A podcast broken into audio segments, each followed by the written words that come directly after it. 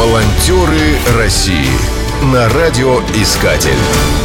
Программа создана при финансовой поддержке Федерального агентства по печати и массовым коммуникациям. Международное информационное агентство «Россия сегодня» организовало онлайн-акцию под названием «Пожалуйста, дышите». Активное участие в проекте приняли волонтеры. Они поддержали российских медиков, которые ведут борьбу с коронавирусом. Акция стартовала в последнюю декаду мая и является бессрочной. Идею проекта прокомментировал Дмитрий Киселев, генеральный директор агентства «Россия сегодня». Все, кто лечит и помогает в условиях смертоносной эпидемии, не должны остаться неизвестными. Они заслуживают самой широкой и искренней благодарности. Их самоотверженный труд жизненно необходим для России. В этом сражении не может быть неизвестных героев. Благодарной памяти заслуживает каждая история помощи и спасения. Именно поэтому была запущена акция «Пожалуйста, дышите». Привычные слова, которые обычно слышат на приеме у доктора, на этот раз обращены к ним самим. Медикам сейчас как никогда нужны слова поддержки и благодарности. Волонтеры России.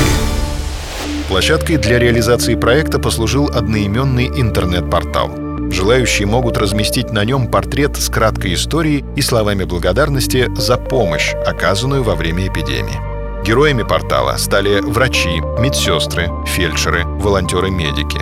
Акция — это возможность публично сказать спасибо человеку, который облегчил страдания или спас жизнь. На данный момент собрано несколько сотен историй со всей России, от Магадана до Волгограда, от Ярославля до села Чемодановка под Пензой. Девизом акции могла бы стать фраза из повести «Детство Льва Толстого». «Из всех пороков самый тяжкий есть неблагодарность». Наталья Петухова, жительница поселка Средняя Ахтуба Волгоградской области, написала о Марине Апухтиной, заместителе главврача местной больницы. На приеме у этого врача всегда чувствуешь себя защищенным от всех напастей. Спасает ее профессионализм, обаяние и любовь к пациентам. Я обратилась к ней с признаками коронавируса, очень волновалась. Марина Валерьевна успокоила, объяснила, как действовать. Теперь я уверена, что справлюсь. Спасибо, доктор, за ваш труд. О своей дочери Виктории Григорчук пишет ее мама Ирина Александровна. Моя дочь, студентка шестого курса Петербургского педиатрического медицинского университета, с первых дней работает с самыми тяжелыми пациентами с ковид.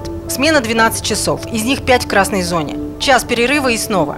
Спросил ее вначале, может, не надо, она ответила, это мой долг, я не могу иначе. Не видела ее с апреля, она считает, что опасно для меня. Уверена, дочь будет хорошим врачом. Моя маленькая девочка, я горжусь тобой. Береги себя, мой большой человек. Волонтеры России на радиоискатель. Спешите делать добро.